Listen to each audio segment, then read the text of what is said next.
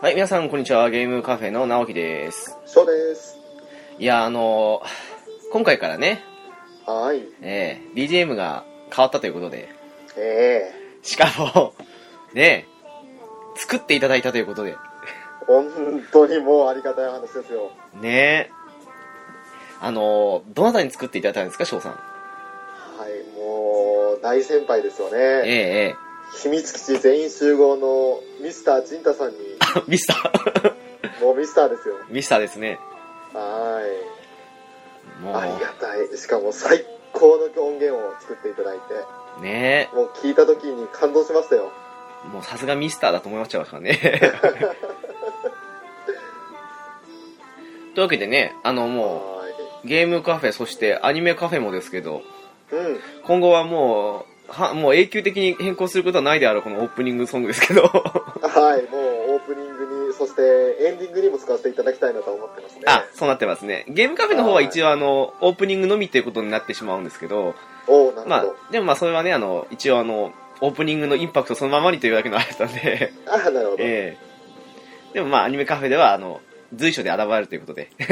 はい。まあ、ね、そういうわけで改めましてですけど、本当ジンタさん、いや、ミスタージンタありがとうございますって感じですよね。本当に「Thank you for Mr. ジンタミスタージンタってもうねジンタさんにはもう足を向けて寝れないところですけど果たしてどっちが足向いてるか分かんないですからね」そうですねいつも普段寝てる位置がジンタさんの足向けてない位置だといいんですけどもうそればかり気にする我々ですよね一応これからはあの北の方に足を向ければ間違いなく足向かないと思うんで、はい、そうですね我々最北端ですからねあのベッドの位置ちょっと気をつけて布団敷きたいと思いますねえまあその辺の話もいろいろあったりはするんですけどとりあえず本題にということでかあのまあお便り会なんではいまあちょっとその前に少しいろいろあるかもしれないですけどとりあえずこの辺でオープニングを終わって本題に入ると思いますよろしくお願いしますはいよろしくお願いします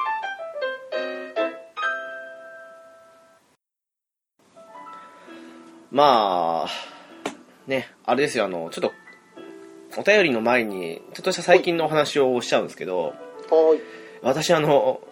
十数年ぶりですよ。ええベッド買いましたよ。おお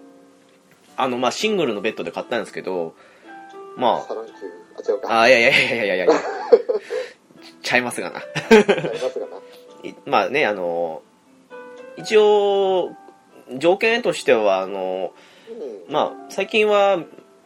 携帯をあの、あ、スマホですけど、をあの、目覚まし代わりにしているので、うん一応あの、ベッドにコンセントついてるやつと、ああうんあとあの、結構寝るときにあの、電気消してからあの、スマホをいじることが多いので、うんちょっと枕元の電気が欲しいなっていうので、まあ、蛍光灯ついてるような感じのタイプのおおで探したんですけど、はいはいいやー今結構種類ありますね。探せばあるんでしょうねありますあります。で、あの、最初全然その2つというか、まあ、ぶっちゃけ最悪コンセントだけでもいいと思ったぐらいなんですけど、うんなんかね、あの、3万ちょっとで、うんその、電気ついてて、うんで、あの、コンセントついてて、うんであの、ベッドの、さ、さの横、まあ、ヘッド部分の横って言ったらいいんですかね、側面部分っていうか、うんにあの、空白、なんかあの、棚というかあの、開いてて、そこに物を入れるんですよ。うんそれこそジャンプとか、なんか細長い、あの、週刊誌とかもそうですけど、うん入れるようなスペースもあって、で、あの、まさか3万台であると思わなかったんですけど、あの収納ついてるんで すよ。うんあのベッドの下の部分ですけどね、引き出し型の。はいはいっていうので、まあ、それを買って、あと、あの、マットレスも、まあ、安いものは本当バネ感あるんですけども、1、2段階上げると、あの、そういうバネ感もないような感じのマットレスがあったので、低反発的なそうそうそうそう。なので、5万ちょっとで、なんか、割といい感じのものを買えちゃって、寝床だからねそこら辺ちょっとこだわっていかないとええ安物だからって言ったらやっぱり体足腰足腰じゃない腰痛くなったりだとか寝違えたりだとかそういったことにもなっちゃうしねあの、前回の、今まで使ってたベッドっていうのが、うん高校時代に、うん親が、あの、その辺で買ってきた安い、あの、持ち運びできるような感じの、あの、硬いベッドだったんですよ。はいはいもう背中痛くて痛くてしょうがなかったんですけど、いやいやそういうのもあって、まあ、しばらくそれはベッドに目向けてなかったと思って。うんでも今年あの、その、散々使ったボロいベッドですけど、うん。バネが落ちたんですよ。 ああ、なので、さすがに買い替えようと思って。ああ、いい。でも十数年やったらもう十分元取れたね。十分ですね。あの、1万以下のベッドを十数年ですよ。 すごいね。のもあって、まあ、そしてなんかあの、10年ぐらい前にそのシングルベッドを買った友人に、まあ少し、飯食いに行った時に聞いたんですよ。うんうん。したらあの、一昔前まではあの、いや、そんな値段でフレームしか買えなかったみたいな感じに言われて、へーと思って。なわけで、私今とても寝心地よく過ごしてます。 ああ、素晴らしい。やっぱありますね、あの値段。最近あの、目向けてみたら意外とそんな高くない値段で結構いいものっていうのは。いやーやっぱりあの上を見ればきりないですけど、ええ本当にねいいものをお金をかけてちゃんといいものを見繕えばそれだけねあの睡眠がより良い睡眠になるしあの、ね、トゥルースリーパーみたいなものもよおく CM やってるじゃないですかあ、そうなんですか初耳ですけど。あそうなんですかあのーなんかすごくいい睡眠を約束しますみたいな感じの売り文句のやつ、いいですね。ねこれで満足できなかったら全額返金しますぐらいの勢いですごくあの我が社の製品はすごいんですよっていうことを宣伝してるようなマットレスだとかええそういったのもあると思うんですけどなるほど。はいあそういったもので本当にあのお金かければ部品ごとにそのマットレスに3万とかベッド自体に4万とかでかけていけば本当にあの心地よい睡眠が得られるんだろうなと思いながら私は9980のベッドを使ってますいいオチです ね。で、まあ、ピンキリですよね、ベッドもね、やっぱり。そうですねええただまあ、うん、個人的にはいい買い物をしたなっていうか、まあ、もうしばらく買わないだろうなっていうのはあって。 うんうんまえたえこれで十数年ねできる限り使っていってそうですね。うんうん少なくとも壊れそうなフレームではないんで、まあ、最悪マットがおかしくなったとしても、まあ、1、2万でまたってぐらいのものだと思うと、そんなにさ、うん、数年に1回ならって思っちゃうし。うんうん翔さんなんか最近ありましたかそうですね、まあ、あの2号店アニメカフェを開店してえその今まで直樹がやっていた編集作業というものえはい。それをまあ一手に引き受けてというか自分で収録して自分で編集してっていう作業をやるようになったんですけどはい。いやーようこんな作業あなたやってたねって思うぐらい最初戸惑ったなるほど。あのーまあいろいろね話は聞いてて大変だね容量の問題とか大変だねとか編集手間だねとかっていうふうに口では言ってたけどはい。やっぱやったことないから実感が伴わないわけじゃないですかですよね。ええそれをさいざ収録しましたよしじゃあこの収録を、えっと、このソフトに入れるのかなと思ってそのオーダーシティってソフトをインインストールしてでそれで入れてじゃああなるほどここを切り張りしてえっとこうしてこうしてってやってて最初に5時間以上かかったマジで でね、あの、その、散々数時間かけて、うん、編集して、うんして、収めたのが、25.1とかそういう25より若干上回った時のあの、絶望感ね。絶望感ある本当にいやー糖質音質1個下げたらなんか反響音がすごくなるんだよと思ってそうなんですよ。すごいなんか響いて聞こえるんだよと思ってさあ下げたくないでもどこか切れなきゃと思ってまた今度そのソフトに出してここ切ればなんとかいけるかとかってでちょ細かな調整やったりあと音を小さくして容量を沈めたりだとかそういったこともしてもああっていうのがありましたね最初はほんとね、まさにその繰り返しなんですよね。最近はだいぶそのやり方にも慣れてきてそしてあの、まあ、最悪圧縮してその25メガ超えてしまうんであればもういいやと思って2つの回に分けたりとかもするんですけど もう、さすがですね。それぐらいもうなんか妥協するところは妥協していかないと精神すり減らすなと思いましたね、うん、まあそうでしょうね。えーでも直樹の苦労が分かりましたよ最近もうね、そこにたどり着くまでが大変というか、最近私結構5分で終わったりする時もあるんですけ ど、ただ、あの、うん BCM 流しながらで、まあ、ジングルつけるぐらいだったらいいんですけど、こうやって収録してる時も俺、結構その、あのーとか、えーっととかって言うじゃないですか。えーよく、まあ私も言いますけどね。うん、それがね、あまりにちょっと、これ目立ちすぎるなと、何回も言い過ぎだなって思うところも切ったりしてるんですよ、最近。ほう。だからそれも含めてやるとね、ちょっと時間かかったりする時がありましたが、今一応、この収録をしてる時点で、第9回まで、その収録の編集したものがあるんですけど、もうそんなに行ったんですね。そうですね、9回までやりました。私まだ一回も出てないっていうね。ああ、そうですね、今現時点で。なんかもうこれはある意味ネタ的には多分皆さん的にはありなんじゃないでしょうかいやーもうアニメカフェに直樹が来た時には今日はビッグゲストですっていう状態ですよ恐ろしいですねまあ逆にね翔さんも最近それに近いとこゲームカフェでありますけどねいや本当ですよもうゲームカフェこういった話してるのが当然のように聞こえますけど私逆にゲストもそうですよろしくお願いしますみたいな感じですよでもねあのこの辺はね私のあのなんですよその配信のその組み合わせ的な問題もあると思うんですけどうんうんあの結構1回の配信で何個かポンっていうのが我々の常識じゃないですかあそうですねええそれだけ見るとね翔さんねいない週ないんですよあらもうねそんなことそんなこと言った途端にあの翔さんをね祝福するかのようなこの今すっごい雨降ってるんですけどね あらまあ 音入んなきゃいいんですけどまあ いやー大丈夫でしょうわあひどくなってきたなんかふざけんな翔って言ってるようなもんなんですね俺 健康にまで嫌われちゃうねさすが天候を操る男ですよねまあそんな感じで私は最近感じたことというのは編集が大変だっていうことですはいさてなんかこんなわけで本題じゃないんですけども はいえっと今回は3月のお便りでしょうかねそうですね3月またたくさんお便りいただきました本当にいつも皆さんありがとうございますもうサンキューベリーマッチですよええ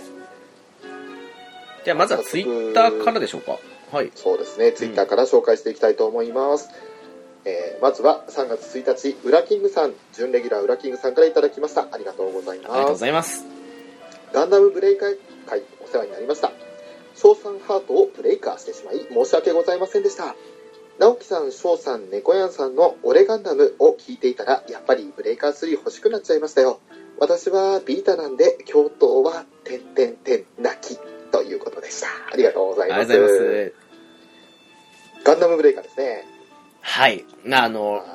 ねちょっと前にアップデート来たんですけど私まだ触れてないんですけどね うんガンダムブレイカーのために買いましたよプレイステーション4そんなこともありましたね翔さんありましたねまあてかプレイステーション4はまだあるんですけどちゃんとあよかったですえー売ってないですよ、あのーまあ、これからアンチャーテッドもあるしそれに、まあ、プレイステーション4じゃなくてもできたラストオブアスとかあと,、えー、とトゥームレイダーとかそういうのも楽しみましたので、うんうんまあ、よかったんですけどとりあえずブレイカーに関しては私はあのちょっと残念ながら肌に合わず諦めてしまったんですが、なんか肌に合わないというかえーあれ敵が硬すぎましたよねまず第一に硬すぎるねあの難易度を調整してカジュアルにすればある程度柔らかいとは思うんですけどただそれでも初期の頃まともなパーツ手に入んない頃はなんか非常にそのステージ一つ一つが長く感じるっていうかいやーあのー今カジュアルにしたら敵がやばく感じたっていうふうに言ったじゃないですか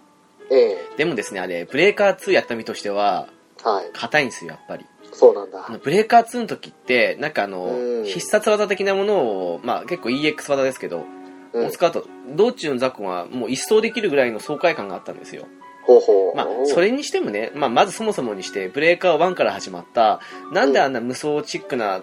戦闘システムにしたのっていうところがツッコミはまずあるんですけど、ああううんん、あんまりあれは面白いとは思えないんですけ ど、ううんうんん、なんか、それこそあれじゃないですか、あの、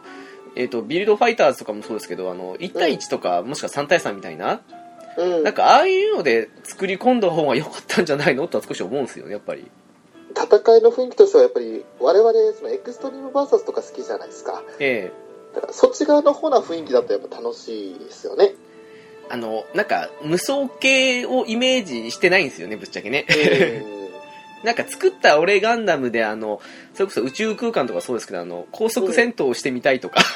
んうんうん、そういう方に向いちゃうじゃないですか。そうですね。仮に動きが遅かったとしても、ガンダム戦機のような、ああいう、まあ、襲いながらも、まあ、あの、重力がある感じがした中で、あの、まあ、2対2とか3対3みたいな戦いができたらみたいな感じで思ってるのに、うん。なんかあの、パーツ集めのせいもあるんでしょうけど、雑魚をひたすら倒すっていう、しかも、磯さん言いましたけど、恐ろしく道中長いっていう。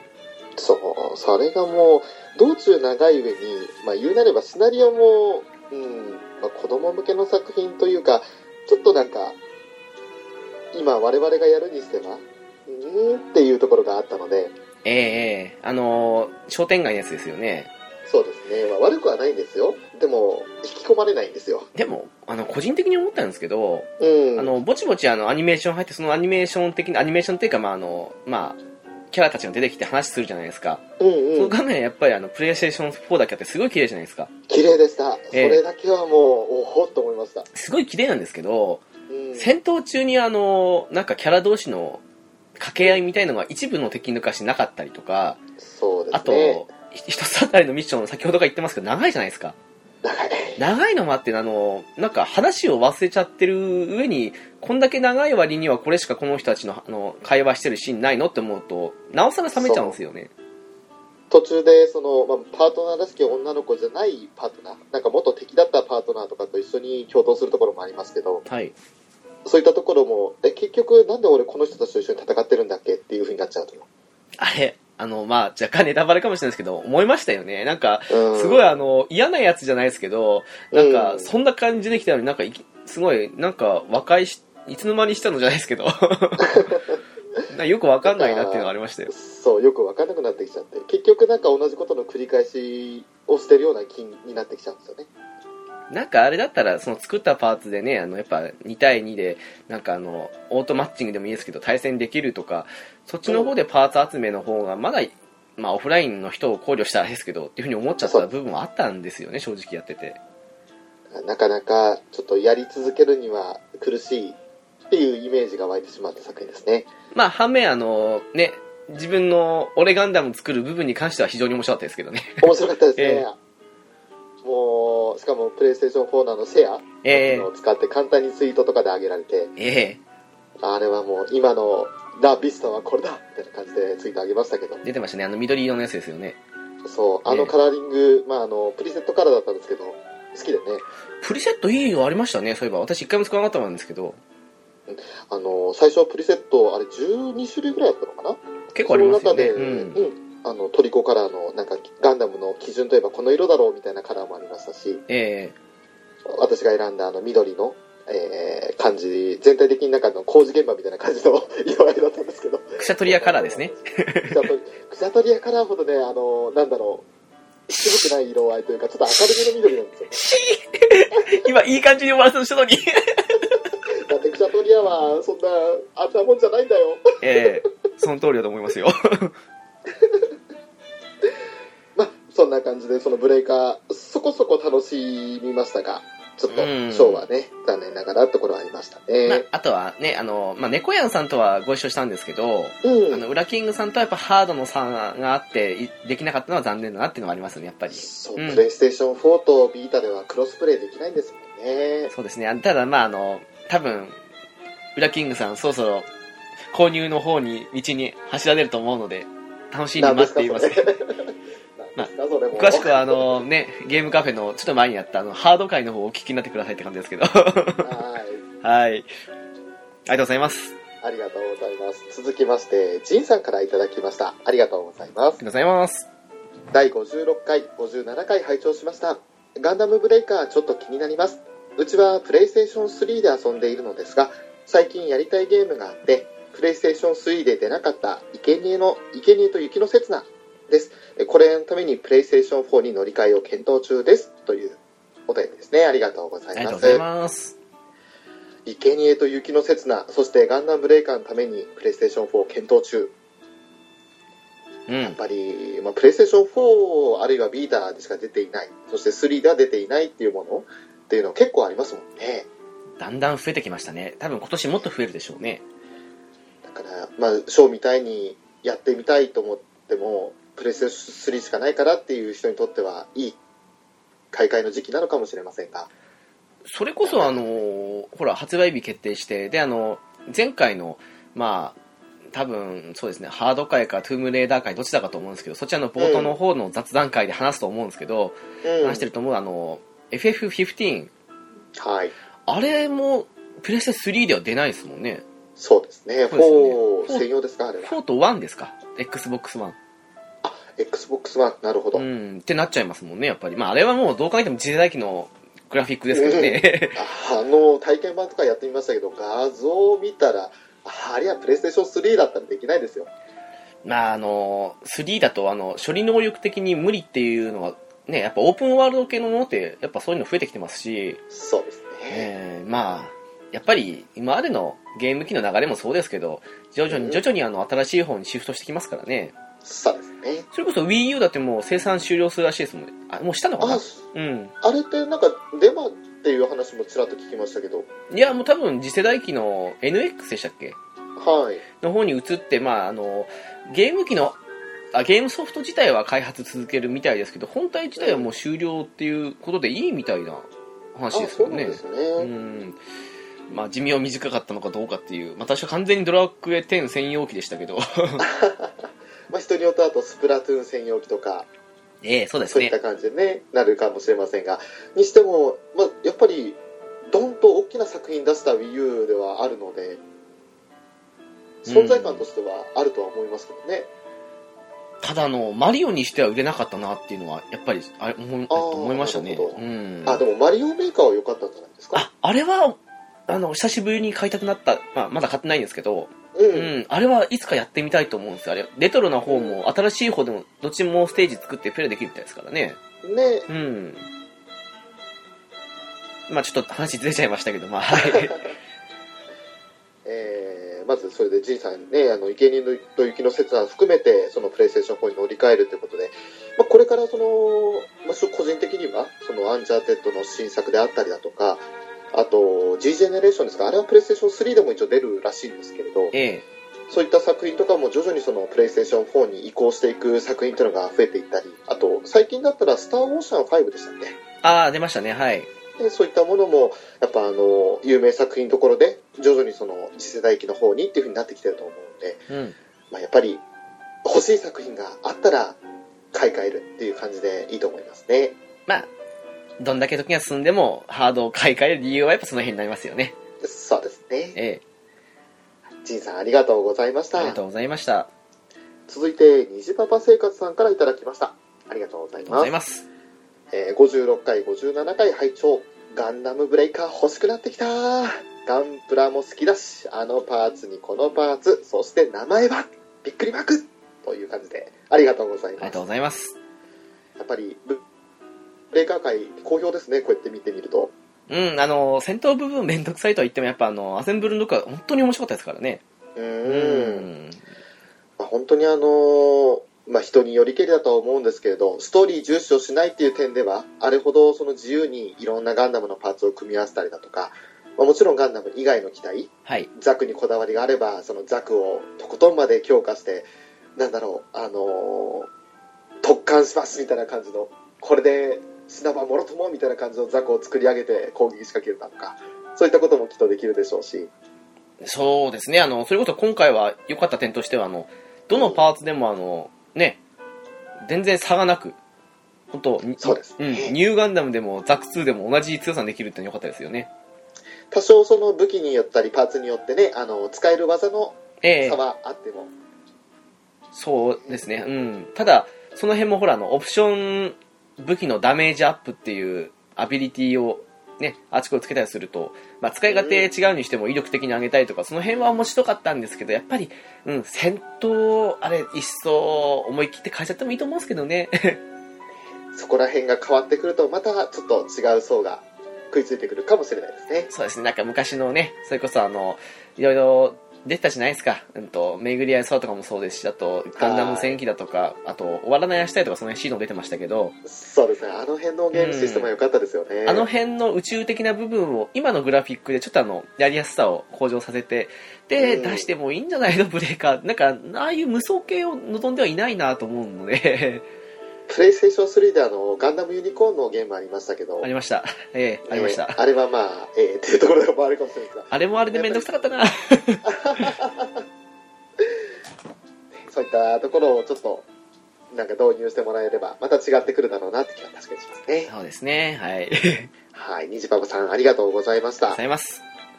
続きまして月中ロボさんからいただきましあたりがとうごありざいます。がとうございます先日はトゥームレイダーでお世話になりましたありがとうございましたそうでしたね。えー56回お便り会拝聴まさか直樹さんにいいねしたタイミングが収録中だったとはありました失礼しましたありました。過去ないっていうはい。ありがとうございます。いやもうたまたまね偶然その収録中にあいいね来たっていうのがありましたけどねねええそうなんですよ。びっくりしました もん。ちょうどあれ確か、それこそあの、ちょっと前に月中ロボさんのお話をしてた時ですよね、確かあれ。そうですねうわ、すごい、聞かれたのかと思って。噂をすればみたいな感じでしたよねええもうびっくりしました よ。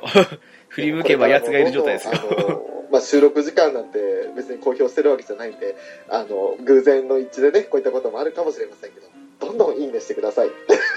そうですね、あの、個人的にはあのね、もう、その、トゥームレイダーは、プレイステーション3と4のでしたっけ、あれ。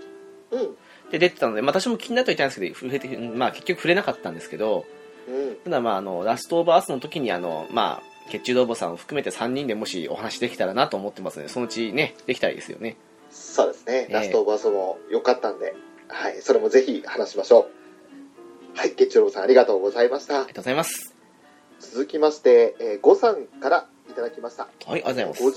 53回すいません54回から57回にかけて連続でご投稿いただきましたので、はい全て紹介させていただきますはい、お願いします。はい、まずは54回、えー発売当時 RPG というジャンルに全く興味がなく手つかずでしたが1、2と来ての3の衝撃を味わってみたかったなと今では後悔しておりますスーパーファミコン版で初プレイでしたが基本的な流れは知りつつやったのでやはり感動は薄かったなすごろくは楽しかったですねというドラクエ3に対する、えー感想ですねありがとうございますそして続けてドラクエ7をやった55回石板で行き詰まりしばらく世界放浪の旅をした思い出キーファーは絶対帰ってくると思っていましたキーファーラスボス案があったとは初耳でしたというコメントですねそして56回その説はお世話になりましたアクセサリーが2回とも出たのはラッキーでしたが自分も合成屋のお魚さんには嫌われて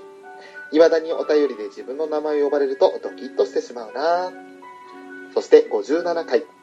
相変わらずガンダム系にはアンテナの低い自分しかしこんなゲームがあったとはそしてその後ゲーム熱が冷めたと豪語していた翔さんが PS4 まで買って購入して、えー購入しての参戦ガンプラ作っては分解し別のプラモと組み合わせる仕事場の先輩に進めてみようと思いますということですねありがとうございありがますと。うございますまずは「ドラクエ3」の回はい。ね当時は RPG のジャンルあまり興味なかったそうでああ、そうなんですね。はい。ねで3の、まあ、3の衝撃を味わってみたかったということなんですけどやっぱり、まあ興味ないとなかなか手を出さないジャンルというかゲーム自体がそうですもんねましてや当時って、アクション、シミュレー、あ、シミュレーションじゃない、えっと、シューティングの全盛期でしたからね。ああなるほどそうですねえー、なんかそれ系ばっかやってたイメージもあって、私も本格的に RPG やったのってもう少し後だから、やっぱり気持ちはわかりますね。これもうファミコンとかだったらなんか1946だったかなんだかのそのシューティングゲームやってた気がするなありましたね、そんな、カプコンでしたっけ、あれ。カプコンだったかなちょっとメーカーまで覚えてないんですけどしかもタイトルも1946だったかどうかもわかんないんですけどありましたね、はいはい。ねああれはなんかようやってたなーっていう思い出があるのとそのシューティングゲームだとかあとそのバイクレースのまあ横スクロールのはいや。つだとか、エキサイトバイクでしたっけ あ、はい。そういったものとかね確かに RPG をファミコンでやるってイメージはあまりなかったなってスーファミからかなって感じしますねあと、我々的にはそこまで大きくなかったので、文字を読むよりは、アクションゲームの派っていうか、そうです ねえ直感的に遊べると かーねまあ当時まだあの漢字表記はなかったからね、あの、ひらがな 読めたはずなんですけど、それでもやっぱめんどくさかったですからね。 そういうことですねそれこそ、でもあれやってましたわ、あの、えっと、まあ私がやってたっていうよりは、あの、親がやってたのを見てた方が多かったんですけど、うんうんあの、いわゆるあの、推理物みたいな、おーあの、まあ見る、調べるとか、どこどこへ行くみたいな感じの、いうコマンドを選んでって推移してる感じでやってたんですけど、そういうのはあうんうの、結構見てたりとか、やったりはしてましたね。おーただなぜか RPG を私、えっ、と、ドラクエ3と FF3 どっち早かったかわかんないですけど、その子までは特に手つけなかったですよね。うんうんうん。なるほどね。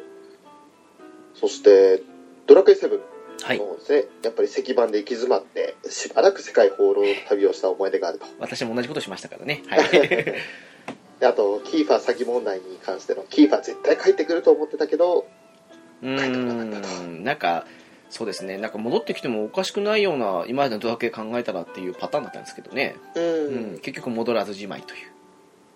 ねそのキーパーにラスボスにするっていう案があったのは初耳だったってこといやそうですねドラクエって結構裏設定多いですからねねあ没案も含めてだと思うんですけどね うんそして第56回、えーこれはドラクエのその後の話でアクセサリー、まあ、これはあのリーネでございますけれどもええお魚さんに嫌われましたと、あのーそういつだったかあのドラゴンクエスト10でえーゴさんと時間的に会ってご一緒してはいでその当時私まだあの中世のチョーカー完成しなかったのでうんまだあの三悪魔に行ってたんですようんうんであのまああ私一人、まあ、時間が遅い、まあ、今はそんな 遅い時間できないシフトになってしまったんですけど遅い時間であのまあね行く人もみんなもう寝てしまっていたのでサポート連れて一人寂しく、まあ、三悪魔に行くのは日課だったんですけどたまたま郷さんと時間が合いましてじゃああの一緒に行きませんかと言って2人とあとサポ2人連れてうん三悪魔2連戦したんですけどどっちでも出たっていう、でじゃあそのすどごいです地ね伝も出たその中性のチョーカーをあの魚にね無にされたというかあれですねあのーアクセサリードロップ率にしてはデイビッド君も真っ 青な、ね100%ですからねえ、あ今はいい思い出です、まあも本当にあの、リーネに関してはね、あの、よく、よろしくお願いしますみたいな感じで、あの、オープンチャットで行っえええて、いや、合成して、その後に、リーネーみたいなことを言ってるやつが いるんですけれど、誰とは言わないんですけどね。えうーんまあ私はね最初に「よろしくお願いします」は言わないですけどリーにはよく叫びましたねまあ、あの、ねリの後にちっちゃい「い」と、ねの後にちっちゃい「え」をつけて、びっくりマーク2、3個をつけるっていう、あのチャットはね、いつも、おーって思いますよ、私は。そう ですねもうドラクエ10も1ヶ月ぐらい休んでんですけどねかれこれ私はもう、数ヶ月ですね。え ーちょっと仕事忙しくてっていうのと、あと一回離れてしまうと、少し他のことやってしまうとね、やっぱりなかなか戻らなくなりますよ ね。そうですね、ええあとちょっと今戻るにはあの魅力が若干コンテンツ的に足りないのもあったり足りないですね。うあんと実装予定のものが延期延期になっちゃってるんで、そうなんですよ。やることもないですからね、特に今ね。ねちょっとなんか戻るには今力が足りないってとこです足りねないっす。なんか、うん、特にないな。行くこと、行く、まあ、そうだ、2週間に1回、別にいいやってなっちゃいますもんね。ねえ えそして57回のブレイカー会ーはい。えこんなゲームあったの知らなかったってことで、えーまあ私がそのプレイステーション4を購入してまで参戦するとはどんなゲームなんだみたいな感じで コメントいただきましたけどあの、無事にあの、おすすめをしたそうですよ。先輩の方に。そうですねそうででまあその受け売りという形でもその紹介していただいてその先輩の方がですね楽しんでいただけたら嬉しいです いやー、ちょっと今ね、アップデートで敵が柔らかくなったそうですけど、けどうんあの当時に買われていた多分、検証演技日になってたんじゃないかなっていう。うん、あのね、それこそ、準レギュラーというか、もはやレギュラーにほぼ近い裏キングさんですけど、 はい裏キングさんもあの、腕が痛くなったっておっしゃってましたから、 あえーまああのゲームプレイにして優しくないソフトではありますかねーね、そんだけね、ボタン連打して、連打系かよみたいな感じになりつつあるので、やっぱりあの、ね、もうここまで3まで同じので来ましたけど、思い切って変えてほしいと、切に願う私ですよ。 そうですねえごさんありがとうごー、あざりいがとうございましたます。続いて笠鷺さんからいただきましたありがとうございますありがとうございますえゲームカフェガンブレ会拝聴マウンテンサイクルから発掘されたあのガンダムの勇士が見たいですね過 去笑い きっときっと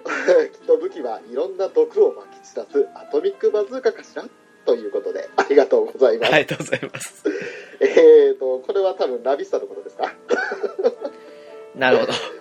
あ、光ってましたね、そういえばあなた ね。えー羽が生えてましたよね。そう、羽生えてたしね、あの、まあ、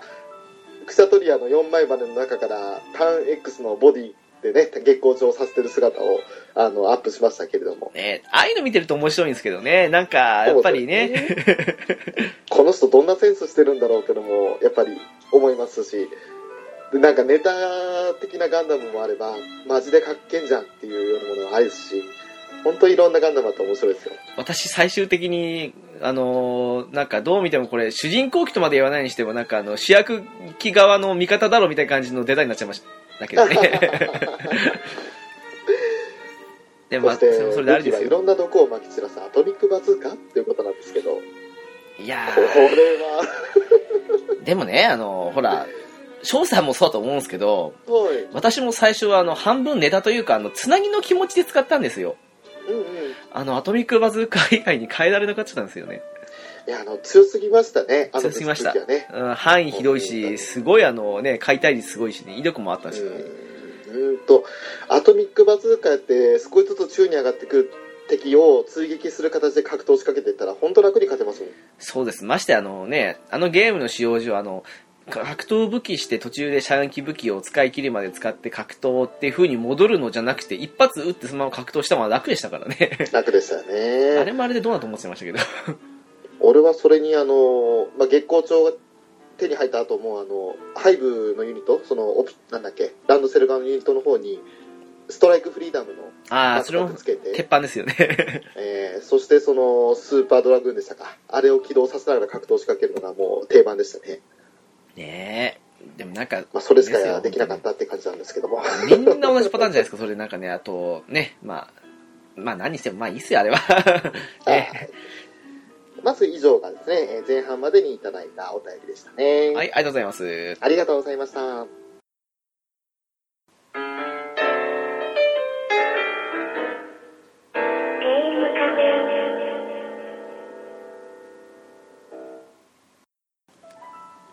はい、というわけで、次は後半になりますか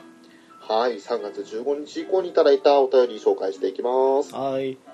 えーまずは、虹パパ生活さんからいただきました。ありがとうございますがとうございます。58回、59回拝聴プレイステーション3ガンダム戦記やりましたね。イフリートナハド好きでした。ストーリーしかクリアしてないけど、両軍の視点があるのは面白かったですね。というコメントですね。ありがとうございます。ありがとうございます。ありましたね。あの、ジオン軍側と地球連邦軍側とでね。あれ、少しあれですよね、あのうー、ん。地球連邦軍側へ行くと、あのまあ、途中でね、あの、ちょっとヒロインっぽい人がちょっといろいろあったりとか、う うん。ん、で、ジオン軍側からすると、その、まあ、その、その人が、まあ、ちょっとね、なまあ、いろいろあった方が少し、まあ、ジオン側でもいろいろある方だったっていうことですね。すっげえ言葉濁してるけど、結構確信ついたね。 だからあれ、最後ね、どっちが勝ってもなんか、複雑な感じの話ではありましたけどね。そうですね。まあでも戦争って結局、その、どっちが勝ち、どっちが負けても、あの、苦い思いをするのは間違いはないんですよ。お、かっこいいこと言った よ。おっ といいっすねえーとじゃあちょっとかっこいい話を払拭するために、イフリとナハト好きでしたってことですけど、いやーあれかっこよかったですね、確かにね。あれはあの、翔さんの話、さておきとして、本当かっこよかったですよ ね。ええ、さて置いてください。ぜえひ。ああれ、あれまでに、本あ当れにでかっすこよ。よかっあれかっこよかったですよね。た。なんかあの、ともすれば忍者っぽいイメージの期待というか、区内ありましたからね。ありましたからね。あれなんでしょうねそして。区内あっ歩きた方というか、移動の仕方が良かったんですよ。移両動手にあの、どうでしたっけまあ、ヒートソードって言いますかあれ構えて、そのままあの、ブーストかけた時に、グワーってその、刀持ったまま、あれホバーでしたっけホバーじゃないっすよね、イフリートナハトは。なんか、どうだったかあんまり覚えてないんですよね。なんか、そなんかの、ガッションガッション言ってた気がしますけど。あの、区内で、まひらせるのは覚えてるんですけど、うんうん。あと、まあ、あの、まあ、刀ですよね。あの、ビーム刀でしたっけ 忘れたけども、なんか実実験的な、う体験ん、だからそうそうそう。だってミサなんですけどね。な違っ、たかななんでしょうね、区内と刀持ってる割には、あの、なんか変だと思わなかったのは、やっぱりあの、かっこよさのせいですからね。いやーもうスタイリッシュでよかったですよ、あのイフリートナハートは。そもそもイフリート自体がかっこいいですからね。ねああ、それはありますね。え。であと足になんかうんミサイルポットつけてないぐらいのイメージじゃないですか、ナハトって。ねイフリート会話ついてますからね、あれがね。え。うん本当にあれはスタイリッシュでかっこよかった。だから、期待的にはジオン軍選びたかったんですけど、あとあとその、あれはガンダム7号機でしたっけそうですね、はい。ね、が使えるようになってくると地球連邦の方が面白いなと思ったり、あの、面白いというか、あの、うんイフリートナハトが出てて、うん、 その後継機じゃないですけど、乗り換える機体がまさかのゲルググじゃないですか。いや、ゲルググは好きなんですけど、まあ、あの、ね、あれ、エリクでしたっけ、名前確か。エリクでしたっけ、うん、エリックだったかエルクだったかですね。専用ゲルググじゃないですか。はい。なんかね、あの、イフリートナハト来た後に、なんか片、片やね、あの、その、フルアーマー7号機とかって感じで来たのに、えなんか普通に専用機のイフリーとかやって思った記憶あるんですよね。ー、ゲルググです。ねゲルググの方なんか、うん。うん、専用機だけど、まあ、なんか、ちょっと負けてないかみたいな感じ で。いや、あのーなんか、ガトー専用ゲルググとかに比べたら、ネームバリュー的にちょっと、ちっちゃかったんですよね。なんか、専用機っていうなら、ゲルググじゃなくて、なんか、それ、そうそうそうそうねそ。そうの専用のもの本当になんか、なん新かしいのないのっていう。オリジナルデザインのね。うん。なんちかょね、っとそれがうん惜しかったところではありますよね。まあもちろんイフリートってあれ地上専用の機体ですけど、うん、うん。なんかそのイフリートナハトぐらいのイメージのものを後継機の方にした方が良かったんじゃないかと思いながらも、やっぱ初期のインパクト的にね、引き寄せるものとして大事だったのかと思っちゃいますし、ねえ。あれね、イフリートナハトにしながら、なんたらナハトでもいいかったんじゃないかと思うんですけどね。えーね、ニージパパさんありがとうございましありがとうござた。います。そして、ジンさんからいただきました。ありがとうございますあり。がとうございます。 58回拝聴、えー昔うちもランダムカードダスをすげえ集めてたわ懐かしいなあということでありがとうございあります,、がとうございます。ランダム界でカードダスの話ちらっとねあの猫屋さんだったかなにしていただいてあ、そうですね。はい。はいねえカードダスは、まあ、賞は集めていなかったのでああれまりわかんないんですけど、全くやんなかったんですか当時、ドラゴンボールとかいろいろ入ってましたけど。カードダスはねあの、まあ、ガンダムに関してはまずやってなかあ、まあっ、たしガンダムあはと別になんですけど、うんまあはい。カードゲームらしいものってさあの遊戯王とかポケモンは覚えてるんですけどでも、カード出すカード出すって別にカードゲームやるために集めてたわけじゃないのもあったんですけどねコレクターズアイテムに近いんでしたっけトレーディングカードじゃなくてあれたまにキラキラカード出るじゃないですかうんなんあかそんのなイメージはありますけどあのまああのシールとして話せるんですけど、うんうんそれはあのコレクション的に集めるだけじゃだけなんですけどあそうすなんんでごすく流行ってましたよ少なくともうちの周りであのカード出す集めてない男の子は一人もいなかったぐらいに、うあんーあまりガンダム自体にさほど興味なかったあいやいやいやいやと思うんですよガンダムじゃなくてドラゴンボールとかもそうですけどドラゴンボールも集めた覚えないっすね周りも集めてなかったですうんなんか小学校ぐらいの時の話ですよね小学校低学年ぐらいですかね我々のまさ記に憶にあるのはハイパーヨーヨーだとかそれは高学年ぐらいですよねそうかじゃあ何で遊んだミニ四駆ミニ四駆は遊びま した。それぐらいかなあとはもう外で遊ぶことは遊んでたんですけどねミあニんま四りその時はゲームもそんなにやんなかったのででもカード出すってすんごい入りましたけどね。そううですねなんだあんまり記憶ないなななんかそれこそあの、集めてないと、今の子供のポケモン仲間外れ話じゃないですけ ど、なんかお前集めてないのぐらいの感じに言われるぐらいのレベルでしたよ。なんか我々で周りでは。ああそうなんだうん。そういったグループに属してなかったかもしれないですねグループというかもう全体でしたけどね。なんか学年通してもやってない人いないぐらいってぐらいだから、てっきりどこでもそうだと思ってましたけどね。うん。あんまり記憶ないなうそっか。んでもそんなに長続きはしなかったですけどね。あの長続きってああの本2年も3年もってわけじゃなくて、あまあ1年、2年かなみたいなぐらいのそのレベルですけど。ああそうなんだうん。なるほどねじいさんありがとうございました続いて月中ロボさんからいただきましたありがとうございますがとうございますガンダム界拝聴ガシャポン戦士昨日購入してびっくりここで話してたとはえーウラキングさんニック向井蔵縛りびっくりですねスパロボもいい作品が多いから悩みますよねちなみに私はウィングですストーリーもですが実は新婚旅行中に飛行機の中でクリアしたのですあごめんウィングじゃなくて W ですね W ですね。スパはラボ W い。。はい。スパラボ W 新婚旅行中にクリアした。なるほど。ありがとうございありがとうごます。ざいます。えーと、まずガシャポン選手のお話ですね。えーちょうどその、買った次の日にこの回を聞いていただいたと。もうあの、ちょうど、ツイッター上ではい。上げていたんですよ、月中ロボさんが。うんはい。 で、おっと思ったその直後にもう我々がみたいな感じのそういう話だったので、ピンポイントはピンポイントですよね。あー、なるほどね。そして、ウラキングさんの向井蔵縛り。これはもう、みんなね、あの、びっくりというかもうドギモとかされましたからね。マジですかっていうね そのこのことがあってから、ウラキングさんはあのド M というふうに言われたりとか言われなかったりとか、いやもう、どう上回るレベルのすごい方なんじゃないかという。そしてスパロボに関しては W がは好いきだということで、確か DS でしたっけうん、だった気がするな。確か DS で出たのが確か W だったと思うんですけどね。ああ、そうなんだ、ええ俺やってないやつだ、やっぱり。でもあの頃の、ね、アドバンスもそうですけど、あの、うんなんか、スパロボをスクールで作ってるんじゃないんだってぐらいのあの、うんね、うん出来の良さというか、安定した作りというか、うんあれは、サクサクできて好きでしたけどね、携帯機の方は。翔さんも結構やりましたよね、アドバンスの頃は。うんうんし新婚旅行中にクリアしたなかなかですよねいやー、多分あの、移動中とかに暇だったんじゃないですかね。暇にししてもまああまああまり触れだけじゃあれですね触れちゃダメかもしれないですけど すごいなと思って今改めて読んではあって思っちゃいましたまあその本当に聞いていただきありがとうございますはい、ありがとうございます。そして G さんから59回拝聴ということでいただきましたありがとうございありがとうごますざいます。えーデスノートの回ですね。アニメ、ドラマ、映画、全部見ました。かなり好きで、今度の映画もすっげー楽しみです。ということですね。ありがとうございまごす。ざいます。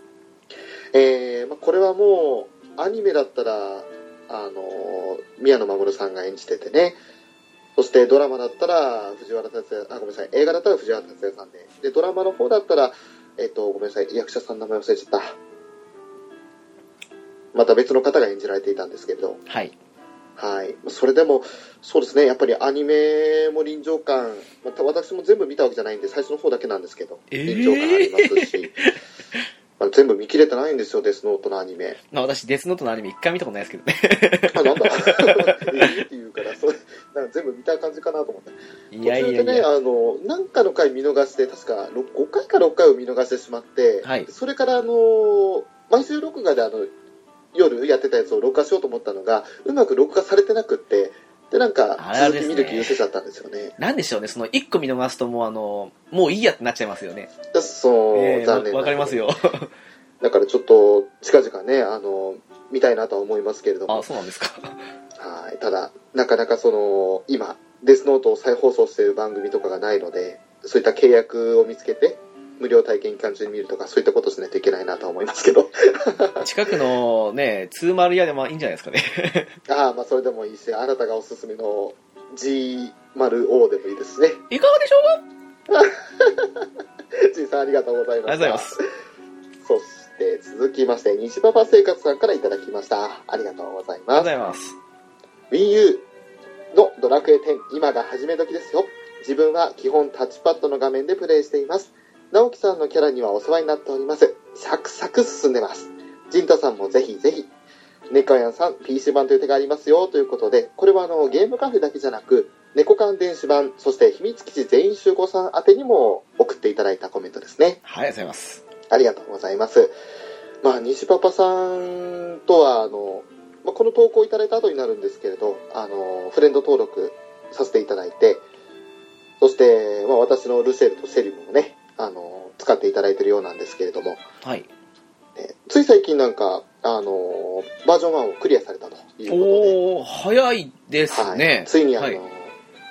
バージョン2のレンダー試合へ向かうてことというおは、話でしたよ。冥王のねるねるねるねを倒したんですね。そうですね、ねるねるねるに倒しましたね。ねえ、そうねですゴリラになっちゃうんね。ですよ、彼は。なんでしょうね、あの、個人的な話ですけど、はい。まあ、もちろんね、あの、私は発売日組なんで、うん。あの、オンラインゲームの、まあ、始まった時が一番楽しいっていうのは、まあ、別格として置いとくとすると、うんうん。一番楽しかったのって2.0の時なんですよね。楽しかったですね、ええ2.0は。あの頃、まあ、2.12とかでも楽しかったんですけど、うんただ、瞬間火力としてはもうあの辺が一番楽しかったので、まさにね、うん、今、ち事情違うとしても、その辺をプレイされてるとなると、まあ、ちょうど面白いとこなんじゃないかなっていうふうに、個人的に思うんですよね。 2.0のオープニングで、まあ、グランドタイタス号っていうあの、でっかい船に乗ってはい。行こうとするところのムービーとかもやっぱり、おーって思いますよね。ましてや当時って、あの、物理職が、はいあのバトルマスターの捨て身うんを使ったら大体の敵にはあの今まで1とか0が多かったのにうんあのダメージがそこそこ通るっていう時代プラス魔法使いのあの、ね、魔法使い無双の時代だったのでそうですねちょうどあのねどんな敵が次に出てくるんだろうっていうワクワク感もちょうどよくありましたからねううーんまあでも本当にバージョン2はおすすめなのでぜひ楽しんでくださいそうですねまあ3はねバージョン3に関してはまああのまあ流れのまま行っていただければなっていう 声が絞ってきちゃったけどあのええあの3.0はちょっと我々もね、まあ、我々はちょっと長くやりすぎたっていうのもあるのかもしれないんですけれどなんかこううん2.0に比べたらってところはやっぱりありましたし ねそうですね 2.0で一気に広がった世界が3.0は全く広がりませんでしたもんね、まあ若干、うんまあ、今回もねストーリー来なかったですしえええーまあ、ちょっといろいろ大変なところは運営さんの方にもあるとは思うんですけれど、えーえーえーえーちょっとまあ あダメあまり言うとこれ以上だとディスりになっちゃうんでやめましょ はいはいはいはいうはいニジパパさんありがとうございましたありがとうございましたあ続いてもちおさんからいただきましたありがとうござりがとういごますざいます祝1周年おめでとうございます始めることは簡単で終わることは次に簡単続けることが一番難しいことです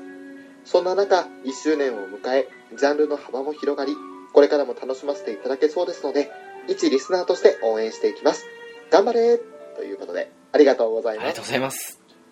これはあの第60回「ラブライブ!」会がちょうどあの2年目突入とねというところで、ははいい、あの冒頭と、そして最後でね、挨拶させていただきましたけれどちょうも、ど1年でしたからねうんねえ、これはもう本当に3月25日で、まあ、節目といいますか、2年目を迎えたことによって、ここまで続けられてこれたのは、本当、リスナーの皆さんのおかげでもありますし、えええね、あの、まあ、同期と言っていいのか、それとも、まあ、先輩に当たるんですが、秘密基地全員集合の陣田さんだとか、いやいや同社大先輩ですよテレビのね健太郎さんだとか、そういったあの方々との交流から始まってね、どんどんどんどん横に、ポッドキャストのつながりができてきたっていうのは、本当にあの、嬉しいことで、えいやうーーんと、ありがとうございますですなんよで。しょうねもうあの1周年してねで無事にあのアニメカフェができてうんうん。で来年2周年次は何カフェがオープンするのかっていうところもありますけどねおい、ちょっと待ってくれ。え なんだその、なんだその時は。ちょっと待ってくれ。それは怖いな、なんか。どういうことだいいやーわかんないですよなんか音楽カフェとか映画カフェとかなんかあのなんかいろんなものができるかもしれないしできないかもしれないじゃないですか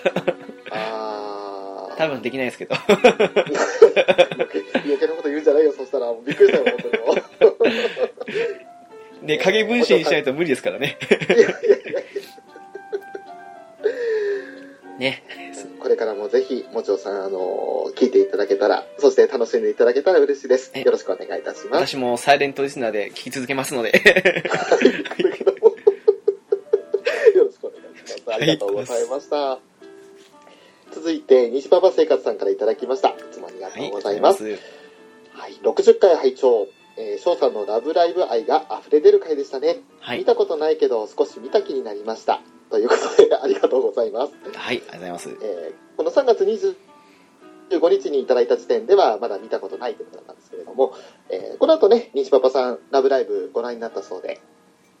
えー感想もいただきましたいただきましたというか、あのーつぶやかれていたのを逃さずチェックしました はい。まあ、そうですね。ラブライブに関しても、まあ、うん、皆さんがすごく持ち上げるほどではないものでもあると思うんですけど、それでも十分良さかと思うので、全然つまらないってことはないと思うのでね。この先ももし、全部見たんでしたっけそういえば。私ですかいえいえ、に、あの、あ西パパさんはい。西パパさん多分2期までご覧になったんじゃないですかね劇場版とかはちょっとまだ情報チェックしてなかったですけどああ、もうあの、ね、ぜひそのまま流れて全て見て、ああ、面白かったなって感じで、また次の新しい面白い作品に行っていただければと思いますので、はい。なんか直樹と話すと俺の「ラブライブ!」熱は冷める一方ですよ ありがとうごあざりがいまとうすございます。続いて兄さんからいただきましたありがとうございまはす、い、ありがとうございます。えードアチャカレディオのテクニカルアドバイザー兄さんですね TA ですね。えーアニメはい。はいアニメカフェであのワンピース会お世話になりましたありがとうございましありがとうごたざいます。そして「ラブライブ!」会会長1周年おめでとうございます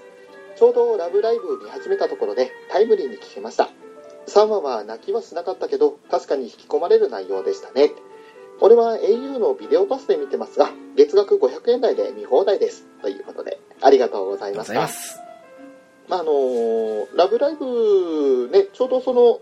兄さんからあのこういったコメントをいただいた後にあのー見ていいあのー聞いていいのかいっていうふうにもいただいててでその第1回に関してはちょうど3話までのね話をあのーしててあと他にはそのスクフェスの話だとかそういったところしか話してないんで聞いて差し支えないですよっていうふうに紹介させていただいたんですけれど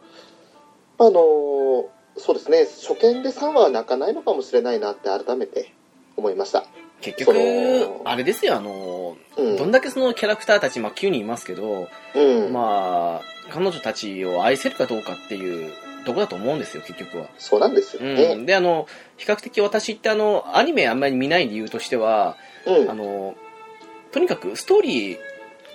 を、おあの、面白いストーリーかどうかっていうのが私の中で第一に条件なんですよ。うん、なので、あの、どんな媒体でもいいから、ストーリーを知りたいっていう派なんですよね。うん、うん、で、まあ、比較的アニメはどうしてもあの、時間、あの、まともに見てると、決まった時間そのままになっちゃうけど、同じ内容を漫画にすると自分のペースでパッと読めたりもできるっていうのがあったりして、ああ、で、あんまりアニメを見ないってだけの話で、やっぱりあの、キャラよりストーリーを追うっていうのがやっぱり前提にあっちゃうので、そういう私みたい人からすると、やっぱあの、キャラクターにそこまでのめり込まなかったら多分、感情移入できないですし、うん。そうですね。逆にその、のキャラクターがすごく愛せたならあのすごく丁寧な作りはしているのでそれも相まっうんてうんあの感動してしまうっていうのはいると思いますし多分翔さんはそのキャラクターの方だって多分ねそのキャラクターたちが好きじゃなかったら感動して泣かないでしょきっとあなた多分もうキャラクターありきで、やっぱりあのストーリーだったので、そうでしょやっぱりうんだと思うんですよ、ねうんだから多分その、まあ、着目点というか、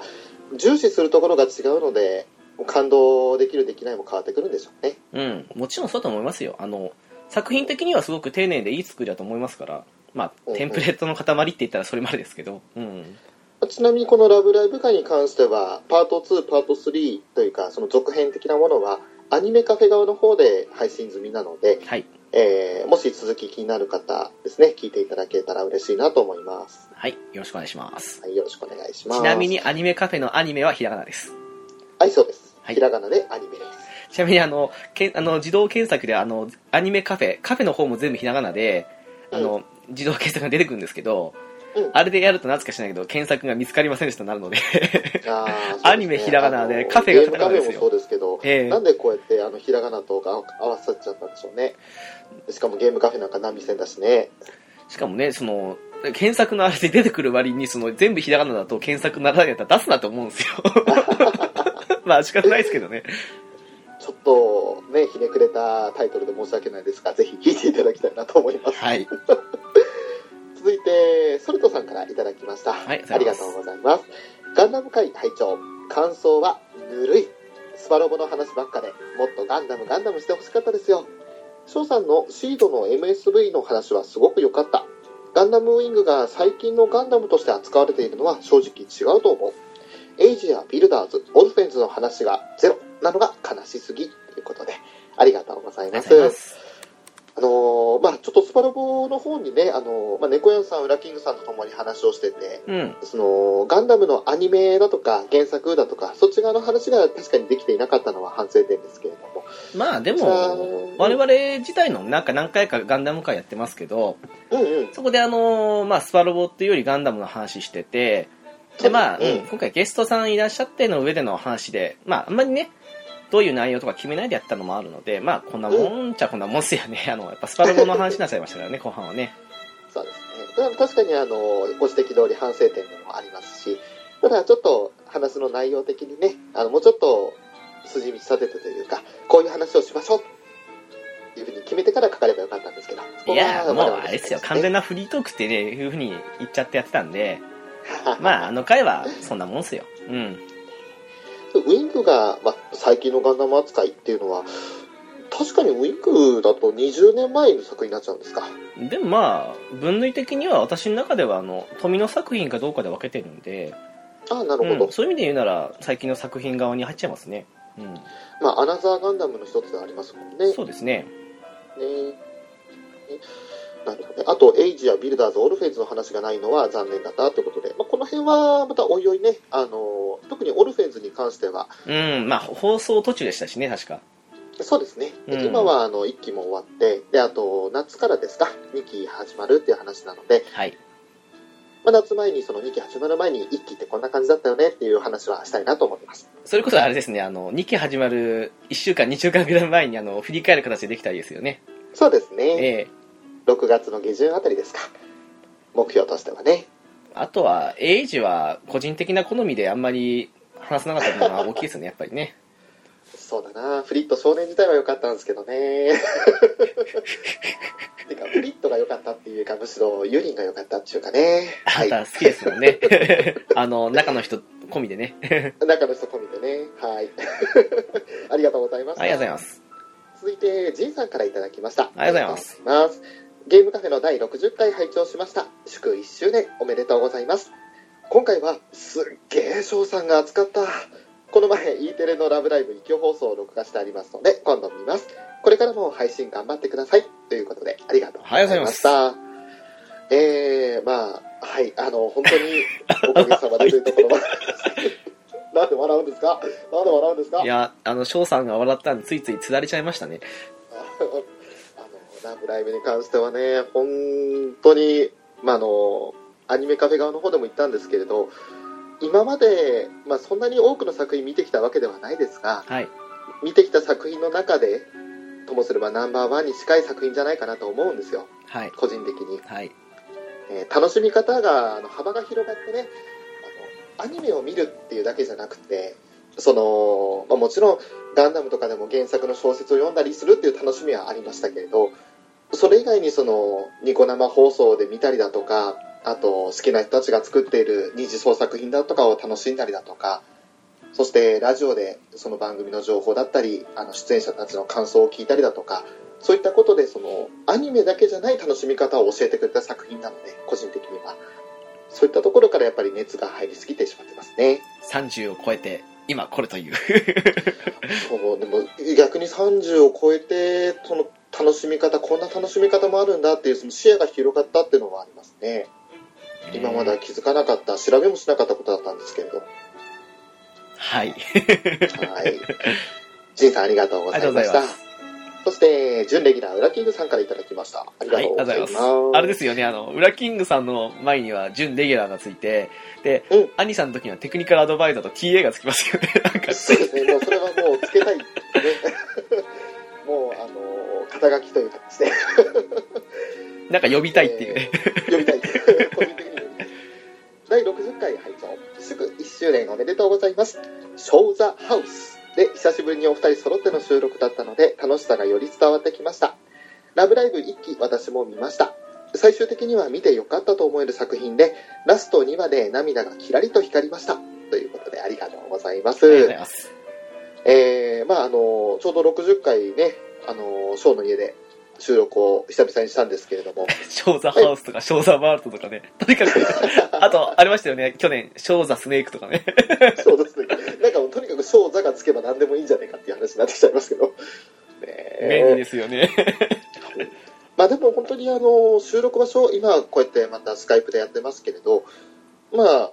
お互い同じ場所にいた方が、いろいろ都合がいいこともありますし、はいあと、うまくね、その相手の雰囲気を見て、話の展開とか変えたりもできるんで、アイコンタクトですね。ねまああと若干うざいあの何東条のぞみのカードの振りとかやってたりした人もいましたけど、ああ、そうなんですね。ねあの辺はちょっとなんか話の腰折れるっていう感じはたまにあるんですがでもそれもまたこう収録してる上では楽しいので本当にあのまあこれからね暖かくなってきたらこうやって家で収録するってことも多くはなってくるとは思うのではい。まあ、ね、そ今の後時にはまも、たうね、ん、楽しくやりたいですね今後もどんどん話の腰を折っていきたいと思うので、頑張りたいと思います。やめて それはやめてください。ねえラブライブご覧になったということで、まあ、ウラキングさんは、あの、アニメカフェの方ではほぼレギュラー状態で、 ほぼじゃないですよ。はいレギュラーですよ。何言ってるんです か。第7回までね、あの、7回連続で出ていただいております。本当ですよ。。何がほぼですか。もう、裏キングさんに謝ってください。ね、あの、ラブライブの続編もそうですし、あと、夏目友人帳だとか、あと、4月から始まったアニメのプレビュー会だとか、そして、まあ、私がプレゼンしたホイッスルの会だとかも全部、あの、参加していただいていて、本当にいつもお世話になってます。ありがとうございます。ありがとうございます。はい、詳しくはぜひアニメカフェの方でウラキングさんのあの感想とかをね聞いていただきたいなと思いますはい。あの、何度もあれですけど、アニメはひらがなで、カフェはカタカナです。はいそうです、そして月中ロボさんからいただきましたあありりががととううございますえーこれはですね猫缶電子版そして秘密基地全員集合さんのそれぞれ3番組に当てての、えーコメントですねはい。はい、えー、猫缶電子版世界樹の会拝聴新世界樹はグリモアがよくわからなくて積んでました陣太さん直樹さんのプレゼンはすごいですねまた探索しようかなということであの世界樹の迷宮だとかの写真を載っけて投稿いただきましたねありがとうございあまりがとうごすざいます。これはまああの猫缶電子版の方に直樹と陣太さんがゲストとして参加されてええ、お話しされたのがあのまあ、メインの感想になるとは思うんですけれどそうですね。最近私あちこちにお邪魔してるの で、そうですね、はい天心日和さんにも参加されてますし、ねえでもまだ本、当にあ のアニメカフェに出てないっていうこの不思議な話ですよね。そうですよ、しかもゲームカフェの更新も2週間に1回っていう感じでね、あのちょっと待ってくれてる人には申し訳ない配信頻度になってたんですけれど、ね え、それでも直樹の活躍は各所で見られるので、ぜひ。 でこれはあのちょっとショーは世界中の迷宮に関してはわからないので何とも言えないんですけれど確かにあの陣田さんそしてまあ直樹自身もねあのプレゼンをしていておおそうなんだそういう話なんだっていうのは聞いてて思いましたねただなんでしょうね、あの、自分でも思ったんですけど、うん、なんかあの、私のスカイプが安定しないのか、うん、結構あの音声的に途切れ途切れになってしまってなんかその辺含めてあの少しご迷惑をおかけしてるなとは思っちゃっていやーやっぱり北国ってのが影響するんでしょうねそこですねやっぱ北国のバリアが大きいかなっていうそうちょっとやっぱりねあのともすればねなんか北海道州みたいな感じで言われちゃったりすることもあるいやでもやっぱりちょっとあのねう日本ん国内ですけど、諸外国みたいな扱いにたまにされちゃう国で国じゃねえや地域ですけれ ど国がっていう国じゃねえでもまあ世界にはねあの北海道より狭い国もありますからねバチカンスコープですか、いやでもまあなかなかね難しいとこはありますけどでもまあ全て陣太さんのプレゼンがありさえすればいいと思ってたのでもう、え本当陣田さんのプレゼン力はすごいですよーねえもう10年後の目標ですからねはい ケチロボさんありがとうございましありがとうたございますそしてテイシンさんからいただきましたはいありがとうあござりいまがすとうございます、えーデスノート会とラブライブ会拝聴59と60回ですね、はいえーゲームカフェでまさにショーザワールド炸裂大ラ人気ブライでブす会ね。見た側 として賞賛側のはずの僕は直樹さんの「現実は厳しい当たり前でしょ」に笑ってしまった確かにそう思う面もありますねということでありがとうございますありがとうございます。えー、まああのー私が「ショーザワールド」をところどころで発動してね時を止めていたという状態なんでガすけシ、ど本当にあの、浸透力ってすごいですよね。小沢ワールド。なんなんなんでしょうねこの「ショーザワールド」なんか本当に私の能力的な感じでしょっちゅう時止めるだとかともすればあの時間をなんだ突き破るみたいな 進化するみたいなのがありましたねあれですよね、あの、今、今、ジョジョ4部やってますよね、確か。はい次5部やるですよね、きっとね。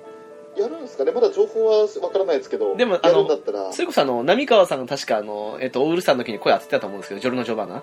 でいなので、あの、もしやった場合には、その、能力の意味がわかりますよね。 そうですねあのまだ5分見てない人間としては何の話なんだろうっていうところもありますからね私も原作の方は読んでなかったもんで、5部はちょうど。はい、えー楽しみがありますよ正直ね、そこで知って驚愕する、ああの、話の意味というか。いやまあ見た側としては賞賛側のはずなのに直樹の現実は当たり前でしょう現実は厳しいということはそれに関しては笑ってしまったとまああの第3話で俺がここ感動ポイントなんですよって泣くんですよって言ったらそんな観客なんか一人もいないのは当たり前じゃねえかみたいなこと言うってね、あのぶち壊すねあなたドリームカサだねみたいな話をしましたけどいや、ドリームクラッシャーも何も普通のことですよ。うんいや、本当ですよね。あの、実際のことを考えたらね、あの、まあ、ちょっと昭和も飲み込みすぎてしまってるんで、いや熱が入りすぎてしまったのはあるんですけど、なんでしょう、あの、もちろんね、あの、思いつきから始めて、そしてその、うんそこまでの間にはもちろん努力はしてるんですけど、うん、それは仮にね、1年2年っていう感じでずっとやっててとか、うんあの、もっともっとあの、そういう描写もあったりとかっていう風になったら、あの、あ一人もいないのはさすがにちょっと、き現実厳しすぎるなとは思うんですけど、うん良くも悪くもね、っていうとこもあるので、いろいろ考えてしまうと、うん、っていう風に思ってしまう。私は多分そのキャラクター目線で見てないからと思うんですよ、きっとね。ねまあ、見方によっては、まあ、それが当たり前の話だよっていう意見も、今となってはね、受け入れられるんですけれど、まあ、当時、あの、直樹と二人で話した時には、こいつもうダメだって俺はそういう思いながら話をしてたのいで、やいやいやいやいやこ。の人には伝わらんと思ってね。ねえまあ、それはちょっでとあの。冷静に考えなさいよなって感じですよ、本当にだからもそうう、だから冷静になったらそうなるんですよ。俺がちょっと熱入りすぎなんですよね。とはいえね、まああでも後悔はあれですよして仕方なまいせでんすけよ。うん。あななんか、あの時点からの話をスタートさせて、あそこでうん妙に、あの、長ったらしくした上でどうこうするのがいいとも思えないし、あのいう感じで話詰まった上ではもうあの形がベストだから、あれは、あの、ストーリーを書いてる人のせいでもないと思いますし、うんあれはあれで仕方ないですよ。だから、あまりにもそこでみんながあの感動しすぎるって言ってると、持ち上げすぎたらやっぱ少しあの、冷静に見てしまうと少し行き過ぎじゃないかって思ってしまうところだと思うんで、きっと。うん。まあ、いろんな人の意見がありますし、直樹の意見も、あの、間違ってはいないはずなんで。だって多分そこですごく持ち上げる人って、2期や劇場版とかその全部見た上でもう一回見て、あーとかってもう感情移入しすぎちゃってる人の意見だと思っちゃうんで。おっしゃる通りです。うん。えーまさにそれだったんですよ後々考えたらその通りだったんですよだからさっき兄さんもあの泣きはしなかったけどっていうところもコメントいただいて初めてああそういえばそうだなってそこの部分までしか見てないと感動しないのかなって思っちゃいますしうん普通に1、2、3って見て、あそこでな泣くほどいあの感情移入するかって言ったら難しいとかと思うんで。そうですうね、ん、でもまあいいと思いますよ実際にあの作品としては良かったと思うので、うんはいまああのー4月24日からですね「あのーラブライブ!」2期の方も NHK で始まるということになっていたので、はい、ね、あのぜひ2期を見たいなっていう人がいたらそちらも見逃さずにってところはあるんですけど、ねそういった宣伝を最後に入れ込んで今回3月のお便りフェとさせていただきます、はいありがとうございましたあり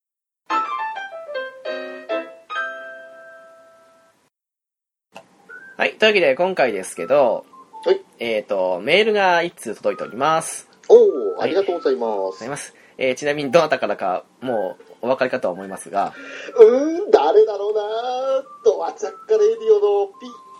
ミルクさんみたいな方かなあーいやわかんない誰だろうないやーさすがですね翔さん、うん、おっしゃる通りですねはい、えー、プチカートミルクさんからいただきま したはいはいでは読ませていただきます、えーこんばんはいつも楽しく拝聴しておりますプチカートミルクと申しますありがとうございます、まああのね、ちょうど9時、まあ、21時51分だったんで、こんばんはなんですけど、まあ、今はちょうどね、昼間なので、まあ、その辺少し違和感、翔さんあると思うんですが、い、えいえ大丈夫ですよじゃあ続きますね。はい。はいえー、ラブライブの回拝聴しました。翔さん、本当に大好きなんですね。愛が満ち溢れてました。直樹さん、本当にお疲れ様でした。かっこ意味深。ゲームから好きになっていったんですね。私も軽音と初音ミクはゲームから好きになっていきましたので、ダウンロードしてチャレンジしてみますね。おお音ゲーは基本好きなので楽しめるかもです音ゲーつながりでちょうど最近は初音ミクプロジェクトディーバ X も発売され絶賛プレイ中で楽しんでますうんですが今回はその前にハマっていた「ペルソナ4ダンシングオールナイト」をおすすめしたいです直樹さんは安定の罪にされてましたよねかっこ笑い そうでしたねちょっと前まで同じく積んでた私が言うのもあれですがこれすんごいいい出来でした正直舐めてましたおーほうほうほうファンアイテム的なものかと思ってましたが、えーしかしさすがアトラス手抜き一切なし音ゲーが初めてだとは思えない完成度でした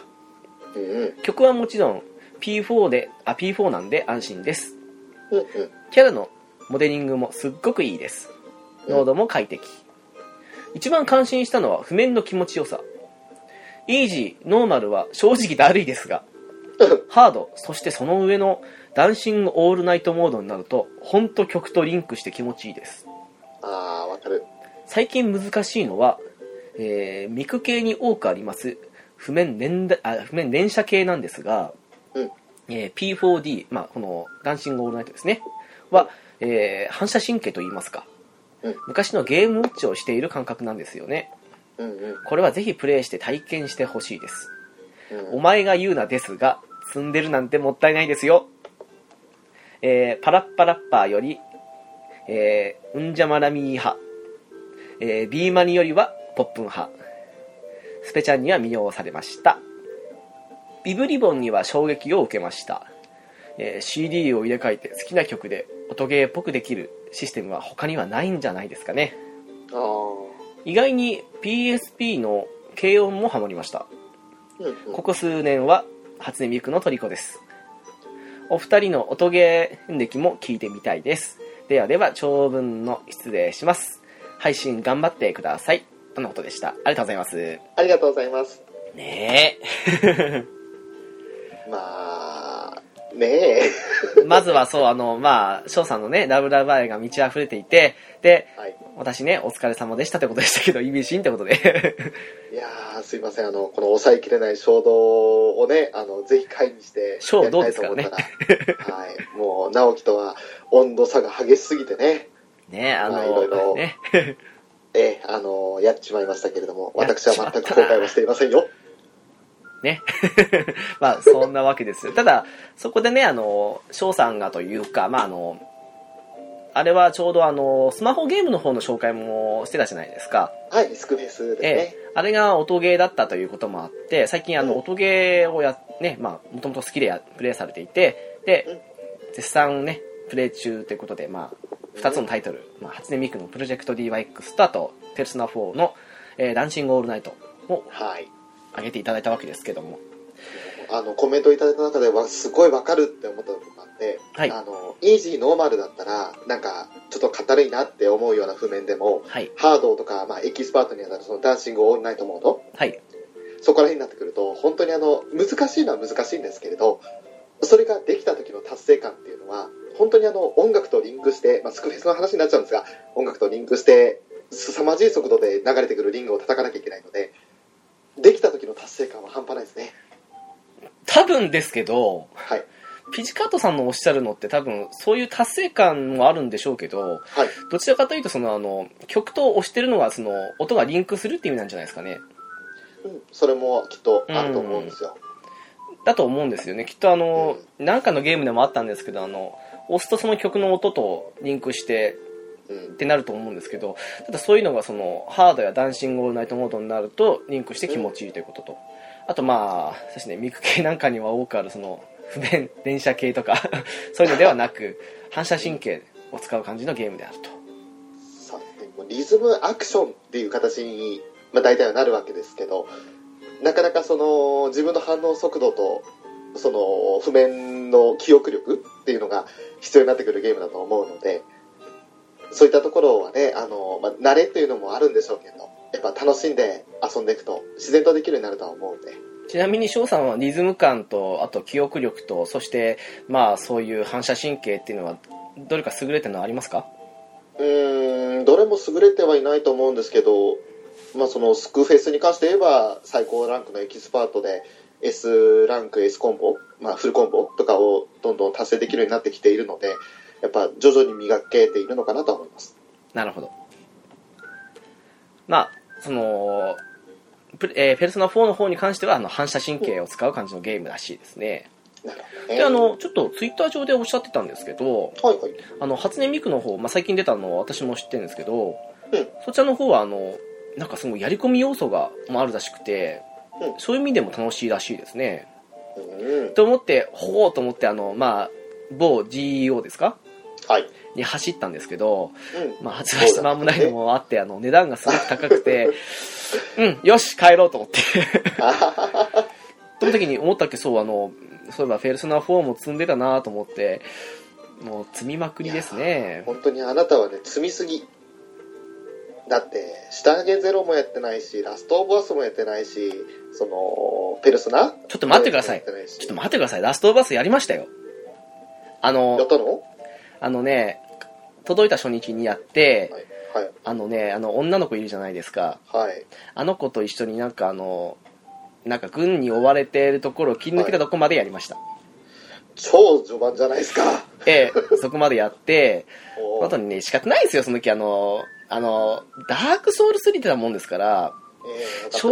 正直どっちやるっつったらダークソウル3なんですよやっぱり、うん、だから積みゲーだっつってんの。 もうね まあ結局ねそんなわけでねうんあの月中ロボさんとお話できる機会があるまでにはクリアしたいなーっていう感じなんですけどね あの、いろいろね、ダークソウルとかダークソウルとかで忙しいのは知ってますので、ちなみに所さんあのどれぐらいかかりますかね一周目するのって一周目するの、えっと、15時間ぐらいで終わりましたあね。 じゃあ多分あと10時間ちょっとで終わるんじゃないかなと思うの でおっと。え、え、あそこまで行くのに5時間かかったのうんなんかあの途中でご飯食べてたせいもあってなんか確か4時間ぐらいかかったと思いますよきっとえっと、じゃあそのペースで行くんだったらあなたは20時間か30時間かかるわ。あじゃああと20時間ぐらいいければあのあれなんかうん うんああ、どうしてもあのアンアンチャーテッドの勢いで最初からハードモードでやったんですけどおバカ。いやでもそんな難しくはないんでいいんですけどあのーなんでしょうね銃の撃ち合いかと思いきやあの 結構銃弾ないんだなってことに気づいてあそうなんですよ、あのまあ、ゲーム性的にはねその打ち合いというよりも本当に荒廃した世界で戦う人たちっていうイメージなのでだから、うん弾とかは本当に少なくてスそうトーなんだリなーと思重って視のねもうどちらかというと逃げるというか、ええ相手の気をそらすって感じのゲームですよねまああのその序盤やったながらでももはやあの不満点っていうかこの指摘点はいっぱいあったんですけどあのゲーム あらまあでもまああそれはその時に話すとして今このピチカートさんのお話ですよそうまあ、ね、積んでる場合じゃないともう、はい まあね、でもちょっと前まで同じく積んでたっていうふうにピチカートさんはおっしゃってるんですけどいどっちもどっちだよもうお二人してやでもね本当の私が言うのもなんですけどもあのピチカートさんも結構積んでるんじゃないのかなっていうふうに思うんですよね もう新しいジャンルツンデレじゃなくてツンデルっていうジャンルを作んなきゃいけないですねああなんかうまいことを言ったんですかね いやショーツアワールドですよわかりました 最近少しだけあのその時の中で動けるようになってきたんで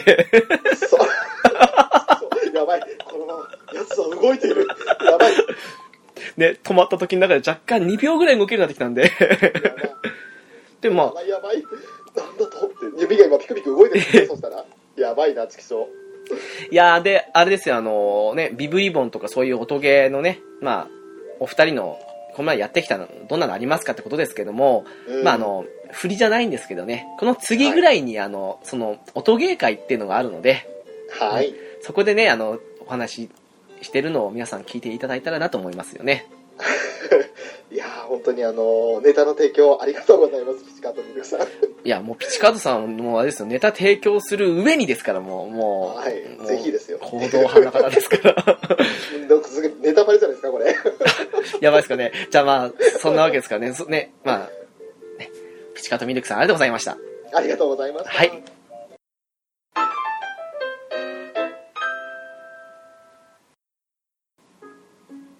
いやー、そんなわけでね、今回もお便り会でしたけど、いや本当に皆さんあのすいませんショーが「ラブライバー!」になってしまったがばかりに たくさんのな扱ったっていう言葉でこれをあの肯定として取っていいのかなんかちょっとよくわからない部分も若干出てきたんですけど本すごいですよ当にね。ありがとうございます なんかドラクエの部分も中間で、まあもちろんありましたけど、はいなんか前半のガンダムブレーカー会と後半のラブライブの話が多かったですからね、やっぱりい。や多かったですね、それだけちょっと衝撃的なタイトルだったでしょうか、まあ、小、小劇ですからね。 衝撃ですねねはい小劇だとかもうね、もうね、いろいろ小がつくものは全て 最近カタカナ化してきますからね。いや本当ですねあの天心さんとこでも花見とショーをしてとかね本当になんかあの、まあ、言いやすい言葉でよかったですよショーがよ、よかったんだ。よかったですよ。なるほど。なあ、でもそうですね、あのー一応ね、アニメカフェの方でも、今はなんか、まあ、ちらほら出てないですけども、でもまあ、今更、うそうですね私とね、翔さんで、その、今だって、なんかちらほら、その、デスノートとかもそうですけど、うん、アニメ、漫画の話もしてきてるわけですから、ええ、そなうんですかよ。、そういう意味で言うなら、なんか、新鮮さを含めるなら、それで良かったかなっていうふうにも思ったりはしますし、ちょっつまとりアニメカフェの方では我々2人の会を重視しないでってことですかいやというよりあのまだ開始されて間もないですからはそこでなんかゲームカフェと同じような流れで言ってもこいつらただ別に名前変わったけど同じじゃないかと思われてもなんなんでい。ああ、なるほど。うん、そういう意味でまあ、うん、で、もうちょっとしたらね、あの、企画的な部分で、またね、アニメカフェでも我々二人での何かの作品をあげることは多分、ある、かも、というか、ありますからね。なかったら困りますから、ありますから。 ええそんなあのぎあなたが疑問に思わないでください。いやー、最近ね、だんだん自信なくなってきてね。もともとゲームカフェっていうタイトルに、あのーまあ、ちょっとそぐわないアニメ系の話をするためのポッドキャストを別に立ち上げたわけですから、 そうですね。うんゲームカフェでは主にゲームの話、まあ、もちろんアニメ系も絡んでくる作品もあるかもしれないけれど、でもあーまあ、そそうでれすこそね。ね、シュタインズゲートの時みたいに、あの、アニメしか見てない俺だったら、ゲームの話なかなかできなくなってきてしまうわけだし。まあでも、その度にあの、都合よく、誰かいますかって言って、いないってこともあり得るので、はい。でもまあそうですね、その辺含めてどっちでやるかわかんないですけど、ただゲームカフェの方でもね、あの、そういうふうにあのゲームとアニメ両方っていう作品もあげたりとか、うん。もしくはあの、アニメの方ではなくて漫画の方のこの作品とかって感じであげることも多分今後あると思うし、そうですね、うんゲーム化されてない漫画作品とかってもありますしね。あとあの、無駄にね、あの、ゲームとも何も関係もない話することもあると思うんで、てかあの、はい現にで62、3回ぐらいでそういう話も発信されてますし、 ああ、えーっていうこともありますので、はい、えーまあね翔さんの,、まああのうん、あの警察に取り調べされたお話を、ね、634ぐらいであると思うので聞いていただければと思いますあの錆びた鉄パイプねはい。よくはその状況をして、ね、で物的証拠あって捕まんなかったですねあなたねいや、本当にね、あの時の話はね、あのーまあ、今となっては笑い話ですけれど、はいいあやばいかなと思いましたよ、正直。前科つくかなって。やー あのもちろんねどんだけ調べてもあのほらえっと誰かのね血液が出てくるとかなないですけど だから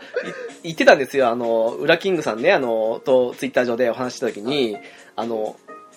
翔さんなんだかんだそういう話する時最初は乗り気じゃないような態度取るんですけどいざ話し始めると面白い話するんですよって言って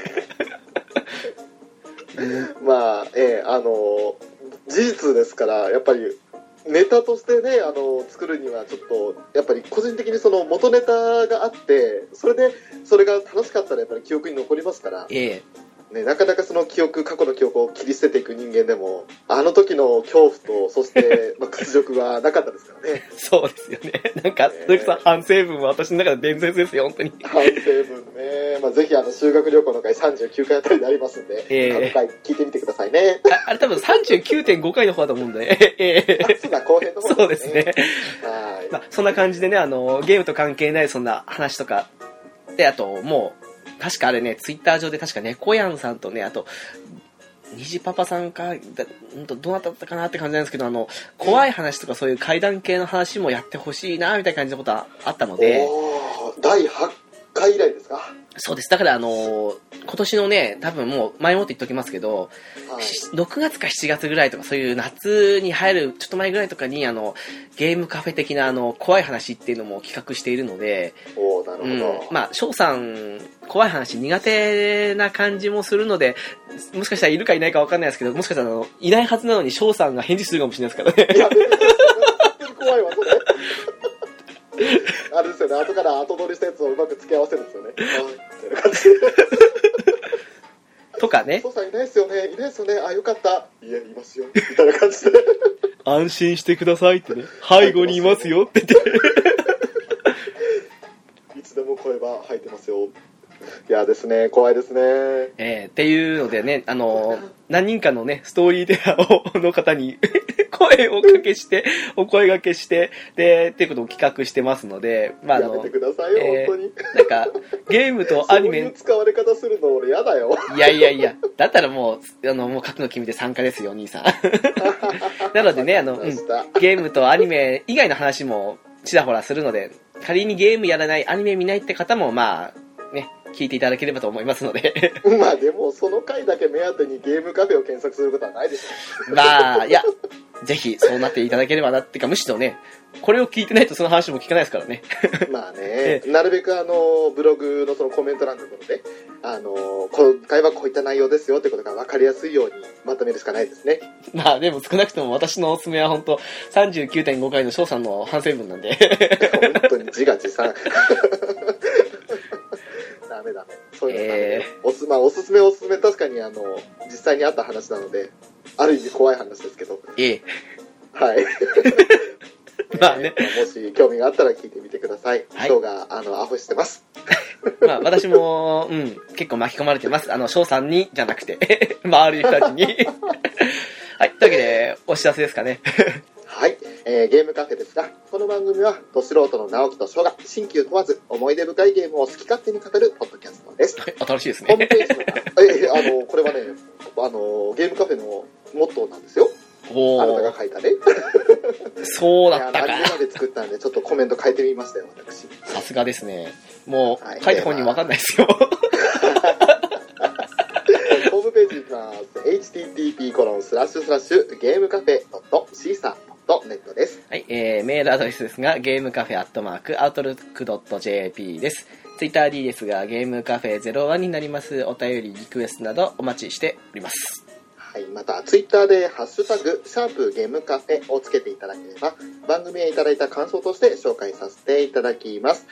ちなみに、あの、最近なんですけど、あの、波線、ゲームカフェの波線を入れても、ハッシュタグ機能するようになりましたので、らしいですこれね。ええ、波線つけていただいても大丈夫です。あの、翔さんって方がそんなことをおっしゃってるのを見ました。びっくりしました。はい。なので、ゲームカフェっていうふうに、あの、波線削らなくても結構です。ゲームカフェでも大丈夫なので、ぜひよろしくお願いいたしまはい、すよ。ろしくお願いします。はい。まあね、いろいろ天気が崩れたり、なんかそれこそね、最近ありましたけど、地震ね、そうですね。ねあ熊の、本九州方面で大きな熊本ですね。そうですね、はありいま、したね。もうありますので、もう皆さん、本当にお気をつけくださいとしか、我々としては言いようがないんですけども、うん、ちょっと被害のなかった地域の方なんで、我々がね。そうですね、もう本当にあの、言葉にするのも軽々しくなっちゃうかもしれないんですけれど、ね本当にあの、一応知り合いで九州方面にいらっしゃる方では、大きな被害に遭った方はいらっしゃらなかったということで、それは幸いだと思ってます。怖いですね、この数年間だけでね、津波だったり、その地震だったりとかね、はうんと、明日は我が身って本当に思っちゃいます、本当に。い、でもこういうことがあって改めてその普段の防災のその設備だとかその備蓄してるものだとかを見直すきっかけにもなると思いますし、ね、そういったことを見直すというタイミングとしてまた改めて考えたいなと思ってます。そうですね。まあ、うん、我々としてはいつも通り生きていくだけしかないですけども、 うん、そうですね、はいもう本当に日々生きていくのが大変ですよ。そうですね、なんだかまあ、怖い世の中ですね、本当ね。ねね まあ、少しでもね、なんか、我々の話でくだらねえと思いながらも、笑っていただければと思いますので、 よろしくおな願んいしだまこのす。ラブライバーショーってやつはふざけんじゃねえよバーカって言ってくれてるのが一番いいで すよ。なんかちょっとあれですよね、番組名前みたいですよね、ラブライバー、ショーみたいな。ラブライバーショー何やねん。なんか、変身しそうな感じの。変身っていうか、 なんか、キノへコアがなんかね、りんちゃんが出てくる変身っていうかもう、変態っていうかね、おそれはうーうー。 じゃあ、そんなわけでね、そんな翔さんはね、ラブライブのゲームで忙しいということで、この辺で失礼したいらしいので。 ちょっと待ってくださいあなたがあなたがねあのまず「ファイナルファンタジーレコードキーパー」でリュックが出るからって言ってドレスコード出るからって言ってあなたがテンション上がってるんじゃないですかま ずそうですよ、私、よく大好きですからね。いやリュックあのでもやっとね FF102 の方も来ましたので、ええそしてパイも来ますんで本ね、当ですよまあ。なかなか楽しみですよねもうね、うん、もう金髪好きの私としてはもうたまりませんよ。でも、そんな前に私はリュックよりまずセリスのバーストが欲しいんですよ。いやー 言ってましたねでもセリスもドレスコード来ましたしね来ましたよ、来ましたあのドレスコードよ。オペラの方ね。 えー、綺麗でしたよ。俺、そうそう、 まあ、早速、おあの、ドレス姿にしましたよ。わかりますよ。はいもうリねュックも買えるんだろうな、きっとな。私もリュック買います よもうこれで今日いつ何し何日に収録してるのかってバレました ね。まあそうですね、4月15日ですけどね。 まあ、そんなわけですよ、本当に。もう、でも、だから本当ね、小ンさんのあの、当たったのが羨ましくて、もう、 続きたいと思って。 まあ、またね、少し話ずれちゃいましたけど、ただ、FF の回ももう少ししたら、あの、配信予定なんで、これは少しあの、ね、言っちゃいますけど、 はい、そうですね。お楽しみってことですね。はい、まあそんな感じで、えー、本当に丸1ヶ月ぶりに直樹と話しました、ショート。直樹です。 何もないの何もないですねま。だないの何も。 何もないですよ。ねはい、そんなお二人でした。どうもありがとうございました。聞いていただいて。自分たちにお、 おをつけちゃったね。お二人って言っちゃったよな。 そんな二人でお送りしました。ゲームカフェです。ありがとうございました。はーい。次、翔さん出てくるのいつか ないつだろう多分次回 です。というわけで、はい。はい。と出いうまわけで、あ次回もよろしくお願いします。す。よろしくお願いします。